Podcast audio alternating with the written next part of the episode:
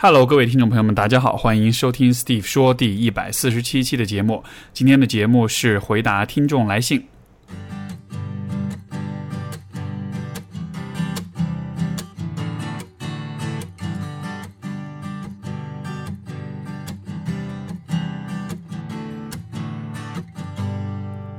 啊，我们的第一封信来自蓝精灵，他说。C 老师您好，最近身边的同学有不少在参加各种科研比赛，有的还取得了不错的成呃成绩。有时候看着别人取得了好成绩，觉得自己好像什么都没干成，会有些许焦虑不安。我的一个同学之前也问过我要不要参加，我当时因为觉得不是很感兴趣，再加上我要去参加另一个自己很喜欢领域的比赛，所以没参加。后来听说他们参呃取得了不好很不错的成绩，而我所参加的那个比赛结果并不好。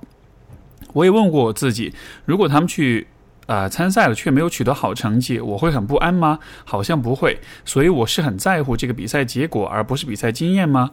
我觉得在比赛中锻炼自己的能力是很重要的，但好像现在我更看重结果。我有一种感觉，我很想在某些方面表现好，希望可以做出成绩，借此来证明自己的能力。感觉是因为自己的自我价值感低。想问一下老师，您怎么看？以及如何提高自我价值感？如何理解“人活着就是有价值”这句话呢？已经说到同学哈，所以这个蓝精灵这位朋友应该也是一个学生，年纪也不大。我觉得关于这个问题。啊，我想对你，包括对所有可能就是学生时代的朋友们啊，这个节目比较年轻一点，也许十八九、二十岁出头左右这个阶段的听众们，我都想讲的一个观点，我觉得非常非常的重要，就是在现在你们所处这个阶段，你们是被放在一个啊特定的评价体系里面的，这个评价体系里面的标准非常的简单粗暴，就是成绩或者是成就的好坏。但是呢，现实世界其实永远都不是这样的。所以说，在这个评价体系里面，有相当一部分的人，他注定就是要感觉自己的自我价值感是很低的。因为这个说的简单一点，就是有些人他就是不擅长学习，不擅长考试。这不代表这个人很糟糕，或者他没有价值。当然，这一部分不擅长考试的人里面，有些人可能其他方面有。很多的擅长，也有一些人可能确实是相对来说不怎么行，都有可能。但是点就是在于，当我们在学生时代的时候所处的那种评价体系，它是注定会错误的啊评估和估量有一部分人的能力和他的潜能的。所以说，在学生时代啊会感到自我价值感低，我觉得是有相当的概率是你的能力、你的潜力是被。啊，误判的，这是一个方面。第二个方面也是非常重要的一点，就是我们在年轻的时候必然会感到自我价值感低。我一直都强调这个观点，就是我们在二十出头，就大概大学阶段，在这个阶段其实是人一生中，我觉得是最自卑的阶段。为什么呢？在上大学之前，在中学、在小学的时候，包括在在更小学的时候。你其实不太需要有很多很很清晰的自我意识，也不太需要给自己有太多的自我价值的这种评判，因为你总体生活在一个非常简单的学校环境里，对吧？所以你还没有走上社会，呃，还没不需要去参与各种各样同辈人之间啊，包括整个社会当中的各种各样的比较。当你走入大学这个阶段之后，你会看到更就是各种各样的人，然后他们都会有。啊，各自的独特的形态，这种时候你的自我意识也会变得越来越强，你就会开始不自觉的把自己和别人做比较，而且因为走入大学，那是一个比呃中学、小学比自己的家庭更复杂的环境，所以说会更多样，所以说这都会激发人的自我意识。但是这有一个 bug，就是在这个阶段，呃的年轻人，不论是在事业上、在学业上、在嗯物质财富上。人生阅历上、自我认知上，所有这些方面其实都是非常匮乏的。所以就是说，当我们刚刚开始有了这种比较和评价自我价值的意识的那个时候，恰好是我们一无所有的时候。所以在这个阶段的话，每一个人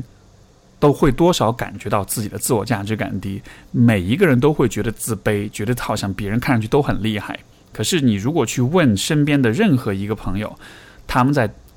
高中或者大学阶段那个自信的程度怎么样？可能有少部分人他一直是学霸，或者他一直很聪明、很有成就，他可能会觉得总体还是比较自信的。但是现在为止，我的经验当中是绝大多数人在这个阶段其实都在某一些方面对自己是自卑的。这种自卑不是问题，它不是一个病，也不是一个障碍，而只是说在这个阶段，因为我们很多东西不懂，因为我们很多事情没有。缺少积累，缺少沉淀，所以我们感觉到了这种缺乏跟匮乏，而这种匮乏让我们所有的那种感觉就是自卑，就是自我价值感低。所以，我想表达的意思就是，在这个阶段的话，如果你感到自我价值感低，这是一个很正常的现象，你不需要觉得呃，这好像是一个说明你心里有问题或者怎么样子。可是另一方面，这是不是就意味着，那好吧，那自我价值感低，那就低吧，我们就破罐破摔呢？也不是，自我价值感低这件事情，我觉得能够接纳它的存在，这可以帮你减轻一些对自己的自责跟负罪感。嗯，但是另一方面，这不意味着我们就要放弃对生活、对人生的这种追求。所以说，你看，像在这个蓝精灵所提的这个问题当中。是不是说你就不要去参加比赛了呢？是不是说你就不要去关注这个比赛的结果了呢？我觉得当然是要关注，但是这个阶段，呃，其实回想起我自己在这个阶段的时候的一个一种找到的一种心态或者一种方法是什么呢？呃，就是在这个阶段，我我鼓励大家慢慢的去嗯建立这样一个观念，就是不要去追求价值感，而要去追求意义。不要去把太多的时间花在证明自己的价值上面，因为说实话，现在这个阶段你没有太多能够证明的东西，你还很年轻，你还没有什么阅历，还没有还没有什么财富或者是事业的积累，所以你无论怎么样去证明，又能怎样呢？现在这个二十出头的时候，你花很大的功夫去证明自己。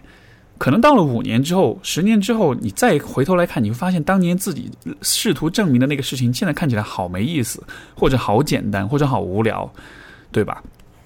嗯，一个很显、一个大家都能懂的例子，就是我们在学生时代要去追求一个女孩，或者说要去和一个男生交往，对吧？我们会想方设法的去让对方喜欢自己，但是呢？成年之后，你再回头来看当年为了让对方喜欢自己而做了那些事情，你会觉得很可笑，会觉得很、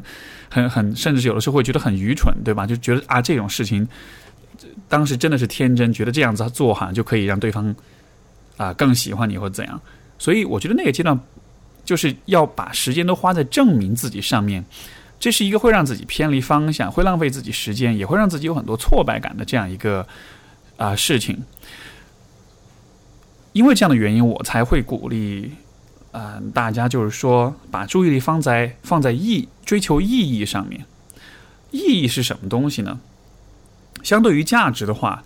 就是价值和意义的啊很重要的区别就是，价值往往和人是没有关系的，而意义是和人有关系的。比如说啊，当我们去。挣钱的时候，我们通过自己有多少钱这件事情来来判断自己的价值，来衡量自己的价值，或者是通过比如说参加比赛得奖等等等等。当然这些事情很也是也是和人在一起在做，但是最终你评价自己的那个标准其实是一个和人无关的，它是在用一些客观的标准在衡量你的价值的。但是意义的话是和他人都有关系的。什么是有意义的呢？我我认为就是你做的任何事情。给其他的人带来了一些嗯积极的影响，让他们的生活变得更好。这可以是你身边的家人，也可以是整个世界所有的人类，对吧？我觉得追求意义这件事情是能够在，就是即使你自我价值感很低的状况下，也能够支撑你推进你往前走的。像我自己在大学阶段。呃，这就是我所选择的一种方式。当时选择了心理学这样一个专业啊，其实就是从呃意义的角度，而非价值的角度来做这个选择的。因为当时如果想要证明自己的能力的话，也许是会去学一些可能更务实一些的专业，然后这些专业未来会直接和你的收入和你的工作地位等等等等挂钩，和你的成就挂钩。但是我当时选择了心理学这个专业。单纯只是因为我觉得这是一个更有意义的一个选择，呃，我能够看到说这个专业未来是有可能，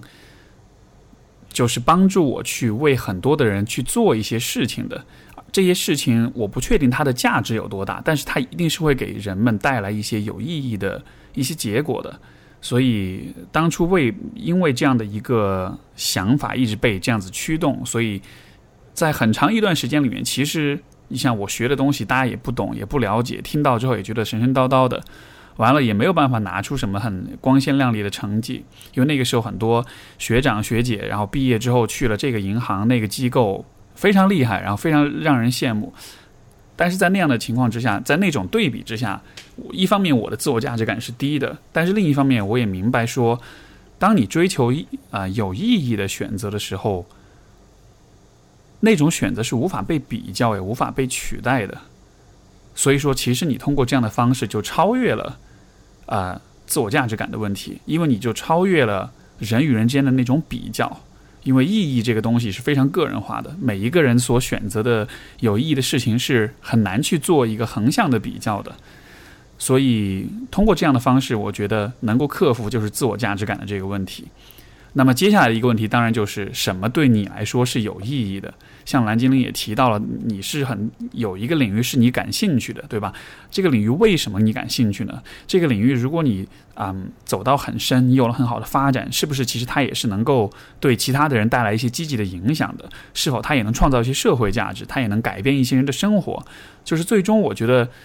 嗯，这些问题也许在学生时代你不一定能够都想明白，但是我觉得你可以把眼光放得更长远，可以从这个角度去看你所做的事情，你所学的事情，未来它是否能成为一种让别人的生活变得更好这样的一个这样的一番事业，然后以这个目标为指引去寻找有意义的事情来做，而不是一直在做比较，一直在试图证明自己。我觉得。这样的方式来解决自我价值感低的问题，啊是比较有效的。我们今天的第二封信来自呃阿蛙，他说：“老师你好，最近在阅读有关自尊自爱的文章时，才发现原来在上一段感情以及生活里都在委屈自己。我想起之前有次忘带钥匙，到前任公司楼下等了一个多小时，他出来时说：‘你可以让我把钥匙送下来呀。’我才惊讶，原来有这种选项。”现在想，其实我完全可以要求他呀，毕竟是恋人关系，啊，那会儿在一起时一直没有要求他做事情，也可能因为有些事情第一次说了他没反应，我就不再提了。一次是本来说好一起去做一件事，这件事我一个女生做不方便，他中途因为自己想和其他人玩游戏，竟然就放了鸽子，我竟然当时只感到了委屈，而不是愤怒。为什么我都不敢呃不？不会感到愤怒呢，也没有意识到实际上这是很过分的事情，好像说给其他人听，其他人都会觉得很过分，赶紧分。他把本来两个该啊两个该做的事情推给我一个人做，我也是觉得委屈。那天下午哭了好久，他看我哭觉得烦，我更加委屈，接着哭，甚至都不觉得这是很过分的事情，好像我没有边界一样。后来又想起那会儿恋爱时，也因为其他事情哭的不行。现在想来，疑惑我怎么就在这样的关系中坚持了那么久呢？为什么太多太多时候我都感不会感到愤怒，总是一个人承受了更多的事情，做更多的事情，总是觉得委屈，不能为自己争取利益呢？感觉很多时刻想起来，早就应该分手了啊！一直到后来他出轨了，我竟然第一反应也是委屈，而不是生气，很害怕进入下一段关系，自己还是这样。其实我觉得，嗯，你的问题当中其实是有两个部分，一个部分是关于对方，一个部分是关于你自己。我们就来分开来说一说。首先就是关于对方的这个问题，啊，他对待你的方式当中可以看出来，确实是对你的尊重跟在乎跟这种换位思考不是特别的够，而这是一个啊，我认为我们为什么要多谈几次恋爱，在。去选择跟谁共度余生的这样一个原因，就是说，你可以理解为，在这个世界上，有一些人他注定就是会不那么在乎我们的感受，不那么关心我们；也有一些人他注定就是会非常在乎我们的感受，然后尽可能的会做一切事情来啊啊照顾好我们，让我们开心的。当然，也有一像更多的一部分人，他们是可能在处在这个中间。那我我理解，我们去择偶，我们去呃交友的时候。目的就是为了在人群当中找到那些是真的很在乎我们，真的是很愿意为了我们做各种各样的事情的人，对吧？像这一个前任，因为我在想象，如果是另外的一种呃状况，如果他是很在乎你的，他是很关心你的，他是很很考虑你的感受的，那么他可能，比如说你呃忘带钥匙去他公司楼下等一个多小时，然后呢，虽然这个事情可能是同样发生的事情，但是他除了跟你讲说，呃。我，你可以让我把钥匙送下来以外，因为他很在乎你的感受，所以他一定也会通过这样的事情去让你知道，说他很希望你能够更主动的去表达一些你自己的需要啊，包括就是在你表达了自己的需要，比如说这个他放你鸽子，或者是包括他出轨这样的事情，就是在这些事情之后，你的委屈、你的哭等等，他应该是用一种更积极的方式去回应你的。因为你想想看，就是对于一个人来说，你如果是你最爱的人，哭得很伤心、很难过，那当然你肯定也会有一些波动、情绪、烦躁，或者是苦恼或者怎样的。但总体来说，就当你看到你那么爱的一个人，然后他在你面前哭的时候，我觉得这样子的状态之下，可能人们多少都还是会很想要去照顾对方、去呵护对方的吧。但是你的这个前任。他的反应似乎不是这个样子的，所以我觉得这个关系当中有相当大的一个问题，就是也许你们在一开始建立关系的时候，你对就是他在乎你的程度的判断可能不是特别的准确，或者说也许在一开始是很在乎的，但是也许后来有所变化了。总之，不论怎么样，我觉得，嗯，我们为什么要去表达自己的需要？为什么要去流露自己的情绪？啊？当然，另一方面也是和我们自己的本身有关哈，就这个是我下面说的一点。但是在这个层面上来说，我觉得这也是一个去你通过这样的表达，你能够看到对方的反应，而这种反应可以告诉你，可以让向你揭示他在乎你的程度。所以说，如果你是一个在关系当中不那么表达自己需要的人，你就没法知道他会愿意用用怎么样的方式来对待你，从而你就判断不了他是否真的发自内心的在乎你。对吧？所以这是关于对方的呃这个问题。另外一方面就是我们回到自己的身上来，呃，我看到的现事实是一方面你其实是会有表达的，就是你的委屈你是能体验到的，对吧？所以说这意味着，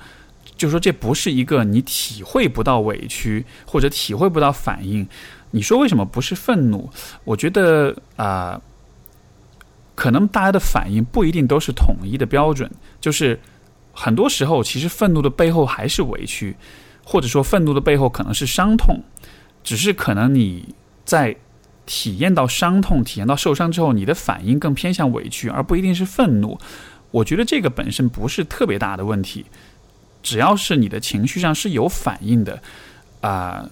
这就 OK 了，因为如果说你情绪都没有反应的话，你是麻木的，是无感的，这可能就是一个更严重的问题，因为这可能涉及到有，也许是曾经有过比较强烈的创伤，所以说可能在这种情感的反应上，啊，会有些障碍。你是有情感反应的，所以这是 OK。但是我看到的点是，你有了情绪反应之后，啊，这些情绪并没有在，就是推动你去做更多的一些的事情，比如说你只是哭。对吧？为什么你会希望自己是愤怒的？我的我的猜测是因为，如果一个人愤怒的话，是不是那个愤怒其实会让你去做更多一些事情？而如果你只是委屈的话，呃，委屈只会驱动你去哭，但它不会驱动你去做更多的，比如说提出更多的要求，或者和对方去进行沟通，或者是去呃去啊表达你的不满等等等等，就好像是。你是有情绪反应的，但你的情绪是以委屈为主，而不是以一个更强烈的愤怒为主。所以，好像你的问题实际上是你有了情绪反应，但是你相应的接下来的这个行为反应好像强度不是很强的样子。换句话说，就好像是你的感受、你的情绪和你的行为之间，像是有一个断层一样，或者说有一个脱节一样。通常来说，人们会有。因为委屈或者愤怒，然后接下来会做一些事情，会说一些话，会要求自己的伴侣，就是有一些这样那样的一些回应。但是，好像对于你来说，你习惯的好像不是说关系当中没有愤怒或者没有委屈，你习惯的好像是关系中感到了委屈，感到了情绪的波动，但是你并不做太多的事情。而为什么一个人会有这样的一种表现？那我的一种推测，这如果你看看你自己的家庭，你看看你自己的父母，是否是在和他们的相处当中，这可能是他们长久以来对你的一种要求，就是当你有情绪的时候，啊，处理你的情绪，然后把它这个控制好，把它压制好，然后不要让它对你有太多影响，尤其不要因为有情绪而给呃爸妈惹太多麻烦，或者是怎么样。总之。这样的一种方式，这样一种反应，它肯定不是天生的，它一定是后天所形成，而且一定是经过一些有意识的、有意识或者无意识的训练、调教之后变成这个样子的。所以，也许一个很重要的问题是，看看自己的这样一种模式，这种情绪和行为脱节是怎么产生的。然后呢，你也许会因为这样一个问题而更意识到说，啊。其实我不是本来天生就是这样的。其实我在委屈了之后，也许是心里面有另外一股力量，有另外一个声音在告诉我：你现在委屈，但是你不可以做任何事情，你你要你要忍住，你要憋着，因为如果你如果你做一些事情，这可能就会影响到别人，可能就会得罪别人。总之就是可以去看一看，当你在有了情绪之后。你心里面是有什么样的一些想法，什么样的信念，有什么样的一些嗯呃认知在阻止着你啊去做出行为上的反应？如果你去找，我觉得一定是可以找到的，因为通常来说，我们都会有一些这种合理化自己不作为的一些方式。啊，可能是觉得提出要求很过分，可能是觉得别人会因此不喜欢自己。总之就是大家都会找到一些这个自欺欺人的方式来说服自己不要做任何事情。但是我们需要做的就是把这个说服自己的这个自我合理化的方式，把它拎出来，好好的带着批判性的眼光去质疑一下。怎么样去质疑呢？就是也许。这些想法，也许这些合理化的想法是有道理的，也许提要求有可能是会得罪人，有可能是会过分，对吧？但是不是在所有情况下，面对所有人做这样的事情都是会得罪人，都是会过分的。一个行为准则它是否成立，永远都不是一刀切的，一定是要分具体的情况的。所以说，如果你从这样的角度去批判这些啊自欺欺人的谎言的话，你就会发现说，哎，好像我。对于所有的事情，在所有人面前，似乎都是有一样的期待。我觉得任何情况下提要求好像都是过分的。但是等一下，这样的方式好像不太，就这样的想法应该是不对的。因为肯定有些人是会觉得更过分，有些人会相对觉得不那么过分。那是什么让我没有办法区分这个过分的程度呢？是什么让我没有办法区别人们对我的包容度的大小呢？所以，我觉得提出这样一些，当你从这样一个角度去看待。自己提要求这个问题的时候，你就会把这个问题看得更细致一些，你就不会再只是用一种一刀切的方式告诉自己说，任何情况之下都不可以提要求，因为只要提要求就是过分的。所以就是通过这样的一种对自己行为的反思啊，去看就是为什么你的情绪和行为之间是脱节的。然后呢，在未来，我觉得我们可以做的事情就是啊。一方面当然是让自己的情绪跟行为就是更加的紧密的连接在一起。当你委屈了之后，你可以带着这种委屈，看看你心里面看到什么画面，你想要做些什么事情。其实很多时候你想做什么事情，你脑海里是会有画面，是会有念头的。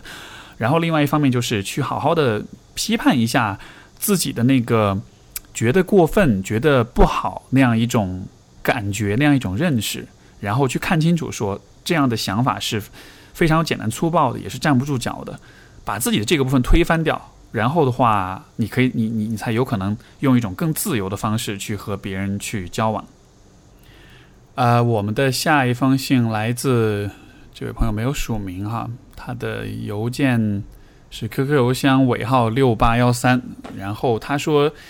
呃，事情大概背景就是一件小事。啊，我宿舍六个人，我和啊应该是学生哈，我和一个人打引号的吵了一架。其实相处了啊两年多了，平时也会三观不同，但这次不同的是我。我十分强硬地和他说，我有自己的想法，不想他把他的思想强加给我。我对他说，我认为宿舍真的没有那么多他所说的老规定，为什么一定要按照他所说的？大家都是这样生活呢？这是最后一次对话，啊，因为从此他就再也不理我了。我就算在宿舍搭他的话，他也无视我。虽然我是觉得他既然不理我，我也可以不理他，两个人互相无视，并不影响我的正常生活。但是他就有种要拉帮结派，企图让其他舍友也不理我的情况，我觉得有点冷暴力。当然，这都是我想的，因为我自我感觉的确竞争不过他，我感觉到自己在宿舍自我自自我降低了存在感，甚至主动想要离呃搬离宿舍。明明我没有错，也是他和他一个人的矛盾，其他人也没有对我怎么样。但是我就是面对这样的人际关系，已经开始后退，甚至啊啊，其实越来越怀疑自己是不是真的情商低。但是我真的很不喜欢，啊，经常随手帮忙，因为我仿佛我给别人帮忙就是理所应当，得不到感谢，不帮反而会被责怪，这也是我和人相处不好的一个原因吧。但是自我怀疑的，啊，胆怯逃避，啊，我很怀疑自己之后能在社会上、职场上生活下去吗？预感到自己不是被孤立，就是被压榨。啊，就是以上问题，想问一下 Steve 老师，我觉得我活着的方式挺自我接纳的，但好像这个世界并不肯接纳我的生活方式，我却呃，我只能逃避啊，我却只能逃避，这错了吗？首先，我觉得从一个过来人的角度啊，呃，稍微说一点倚老卖老的话，就是呃，其实也不是倚老卖老，我我这样的故事听过蛮多的，我有不少相当多的来访者，当他们谈到呃，就是大学的经历的时候。其实这很有趣，就是会有这样一种，他们会有这样一种表达，就是很多人都会告诉我，他们曾经在大学，呃，有些人是被欺负的，也有些人是欺负别人的，然后呢，可能会被孤立，或者是带着室友去孤立某一个他们很讨厌的人。我相信很多人其实，以以前一定也做过这样的事情，对吧？然后许多人在长大了之后，再回看自己的这个阶段。尤其是那些曾经去孤立别人，去，嗯，就是因为讨厌一个人而去这个做这样那样的事情的人，其实很多人长大之后都会有一个反思，就是他们意识到说自己曾经做的事情是现在的自我是自己是不认可的，然后他们会意识到说那个时候，呃，他们自己也在成长，他们自己也不成熟，所以很多事情其实是会后悔的，就是这种后悔，这种，呃。也不能说是后悔，而是说就是当时觉得自己当时太不成熟，做了一些其实不那么好的选择。呃，包括我会有来访者告诉我，他们长大之后其实是有回去试着和当年的同学去做一些解释，包括去做一些道歉。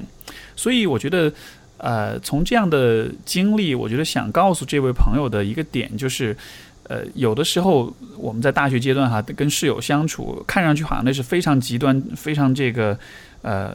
顽固或者是非常针锋相对的一些矛盾冲突，但事实就是，其实大家都在一个很不成熟的阶段，所以肯定是会做一些，呃，不那么站得住脚的事情。这些事情，这些选择，在未来的生活当中，有一天，也许大家都是会觉得会有歉意的，会有后悔的。但是这不意味着它当下就不会发生，对吗？就是说，人都是有年轻的时候，人都是有无知的时候，所以我们在无知的阶段必然是会做这样的一些事情的。那我想对你讲的就是，当你遇到这样的状况的时候，或许你可以带着一种就更长远的眼光来看这个问题。就是当一个人做这样一些很不合理的事情，一些让你觉得无法理喻的事情的时候，为什么无法理喻？这当中的解释可能还是在于他的成长还。比较有限，他可能还真的没有到那那一个对自己的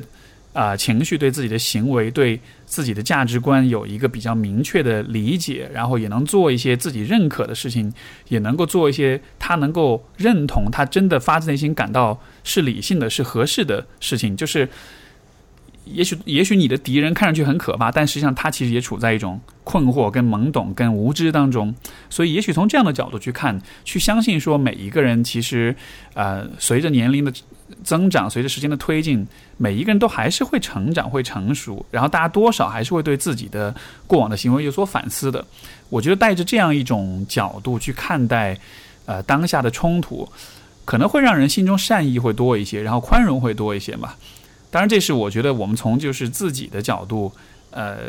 你也可以说这是一种自我安慰。我觉得，嗯，他在安慰之余，他能够让你保持一种对人的比较善意的一种一种看法。我觉得这其实是才是更重要的问题。就是我们都会遇到人际关系上的挫败，但是在遇到挫败之后，我们其实虽然别人对待我们的方式我没法去改变，但是我们可以改变的是自己的看待的。理解的角度或者说态度，对吧？也许你经历过，呃，不少这种，嗯，比如说关系当中的破裂，或者是被别人排斥、被别人排挤。但是，如你你是有选择的，你可以选择变得愤世嫉俗，你可以选择退缩，你也可以选择依然带着一种善意的仁慈的眼光看待这一切。尤其是对那些就是不可理喻或者是欺负你的人，我觉得用一种就是。他们还，他们还很无知，或者说他们还很幼稚。他们有一天其实会有所反思。我觉得从这样一个视角去看这一切的话，这是是可以保持你自己内心的那种善意的。所以这是我觉得啊，你可以有的一个心态。另外一方面就是啊，关于你对未来的担心，这种职场上、社会上是否能够呃被压榨或者被孤立，其实我觉得也是同样的思路。就是当你在面对不同的人的时候。你肯定会遇到冲突跟矛盾，但是你可以看的是，不同的人在面对矛盾冲突的时候，他的反应方式是不一样的。对于有些人来说，遇到冲突之后会变得呃非常的偏执，会拒绝沟通，会用一些其实并不那么有建设性的方式来来回应你。而如果一个人是这样子反应的的话，我觉得还是可以和一个人的心智成熟挂钩起来。当你遇到这样的人之后，我觉得。变得佛系一点，用一种更宽容的一种姿态去看待他们，告诉自己说他们其实还需要更多的成长，然后，然后就 OK 了。然后跟这样的人，我觉得也不需要就是有特别多的花特别多的努力试图去沟通啦，去改变啦。因为我认为所谓的沟通，应该是前提是大家都是相对来说心智上比较成熟，是是积极的，是抱着一种啊，不论发生什么，我还是愿意去啊，尽可能让状况变好这样一种心态，对吧？我觉得你可以去做这个区分。有些人遇到矛盾是这个样子，是比较偏执，是比较冷暴力的。OK，那这样的人也许不那不那么成熟，那就算了。但是一定也有些人，他们在遇到矛盾的时候的处理方式会更成熟一些。他们至少是愿意跟你继续去沟通，他们至少是希望说，我不愿意看到这个关系变得很糟糕，或者我想要化解我们之间的矛盾。包括就在职场当中啊，我觉得这样的状况也很也很普遍，就是有些人是。啊，比较幼稚的方式，比较情绪化的方式处理职场上的矛盾的，但也有些人是用比较专业的方式，就是就事论事，我们对事不对人，能够去做这样一个区分，我觉得很重要，因为让你的身边，让你的生活中更多一些后面这种对事不对人的比较专业的这种人，少一些那种比较情绪化，然后嗯，用比较幼稚的方式处理问题的人，这样子的话，我觉得在呃职场当中可能。就在你有选择的情况下吧，我觉得这这样的一种策略会是比较好一些的。然后还有一点就是，我们再去看别人的反应方式的时候，我觉得也可以看看自己。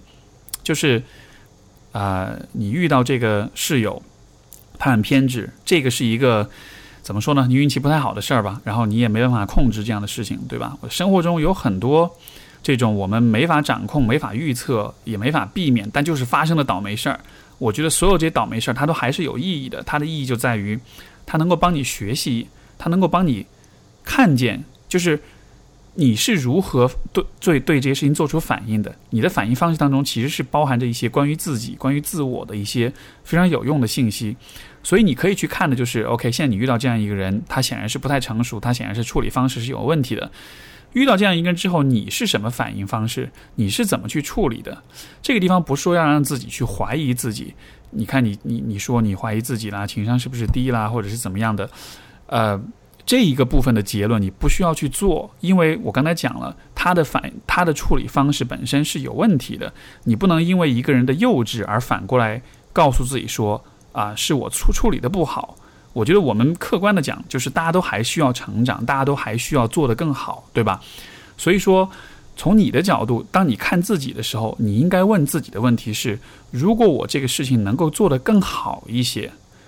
是什么方面可以做得更好？你用这样的一种角度去看待自己。如果我可以未来变得更成熟一些，我未来处理事情可以处理得更妥当一些，那么我哪些方面是可以更进一步的去优化的？从这样的角度去看待自己，去对自己进行反思跟反省的话，它可以把让你就是把视角聚焦在啊成长上面，聚焦在更有意义的自我优化上面，而不是啊让自己被别人的幼稚、别人的偏执而不断的被惩罚。所以这是啊我理解这个问题的方式吧。啊，我们的下封信来自听众叫七七，他说：“我最近感到自己相较于以前有所变化，我觉得内心并没有什么改变，只是与他人相处更啊外放了一些。这可能是因为才回到家里，家里人对我挺热情、挺包容的，所以我会下意识觉得其他人都会一样包容我。”呃，更多的按照自己的想法对周围的朋友表达出自己的感受，这样做当然有好的方面。以前我也想表达自己，但是由于无谓的担心，很少付出行动。但我也会觉得，现在自己的行为上有些任性，会向别人表达，表达出我自己听了都不那么赞同，有些许反感的话。我表达出的东东西有时和我内心是不对等的，请问这样是正常的吗？我该怎样提升自己和克服这样的问题呢？我在人际交往上一向不擅长，请问怎样与别人建立真正的情感联系，而不是停留在言语上呢？对于七七的信的话，我有两点想回应，一个是关于任性，另外一个是关于人际交往。我们先说任性，呃，首先我不觉得你任性，因为如果你任性的话，你就不会说那些你自己听了都。不赞同或者有反感的话了，对吧？任性的人应该是会说的是都是他自己心里面可能真的发自内心想的东西。但是怎么样算任性？怎么样算不任性呢？或者说任性过度了，是不是就是自恋呢？那但是如果不任性的话，是不是就意味着我们不要表达自己呢？怎么去找这个平衡？我觉得这个视角你可以理解为，就是当我们任性的时候。我们就需要把，我们就想要把自己的意志完全强加在别人身上，在我们和别人的博弈当中，好像我们就是希望自己是赢的那一方，而对方是输的那一方，或者说对方的输赢你其实不在乎，对吧？而任性的反过来就是对立面，其实就是嗯，也许是所谓的取悦性人格吧。对于这样的人来说，他们在人际关系里面永远都是让对方去赢，让自己去输的。所以说就。这就形成一个很有趣的一个两两个极端，就是任性的人有可能会因为自己觉得自己任性，所以说他可能会过度补偿。他觉得他自己任性，他觉得这样子别人不会喜欢他，所以反过来他可能会过度的去迎合别人。他觉得如果我是个任性的人，别人不会喜欢我；而如果我很努力迎合别人的话，别人就会更喜欢我。所以你会看到，有的时候任性的人同时也会是这种。会去取悦别人，迎合别人，但是不论是任性还是取悦，其实最终这都是一个零和游戏。什么叫零和游戏呢？就是如果我有所得，那你就会有所失。那么我们俩之间，我们的得失加起来永远都是零，对吧？因为一方是正，一方是负。所以对于一个任性的人来说，他要赢，对方要输，那么这是零和游戏。对于一个取悦的人说也是一样，只是这个方向不一样而已。而怎么去破解这个问题呢？我觉得一种比较合适的方式还是去看到说，我们应该让人际关系变成一个非零和的结果。什么意思呢？就是如果你在表达自己的同时，你也能够让别人的意志和想法得到某种程度上的表达或者实现，甚至说你的表达、你的意愿。是可以帮助对方也有更多的表达，从而两个人都是可以更多的实现自己的意志的。这样的情况之下，大家都成了赢家，就成了一种双赢或者多赢的局面。这就是非零和的游戏，嗯，也是我认为更加理想的一种人际交往的结果。所以，如果你是一个，比如说你有很多想法，你想要表达你自己的时候。在这样的情况之下，如何避免自己任性？你就可以去看看你在表达了之后，这种表达是否也是欢迎和鼓励别人的表达的。这种表达在嗯对你带来好处的同时，是否也能给别人带来一些有积极的、有价值的东西？现在的你的状况就是觉得自己任性，但是另一方面啊，你又会说一些自己心里面违心的话，对吧？当你这么做的时候的结果，就是一方面你自己的意志没有办法得到很好的实现，另一方面也不一定能让别人，嗯，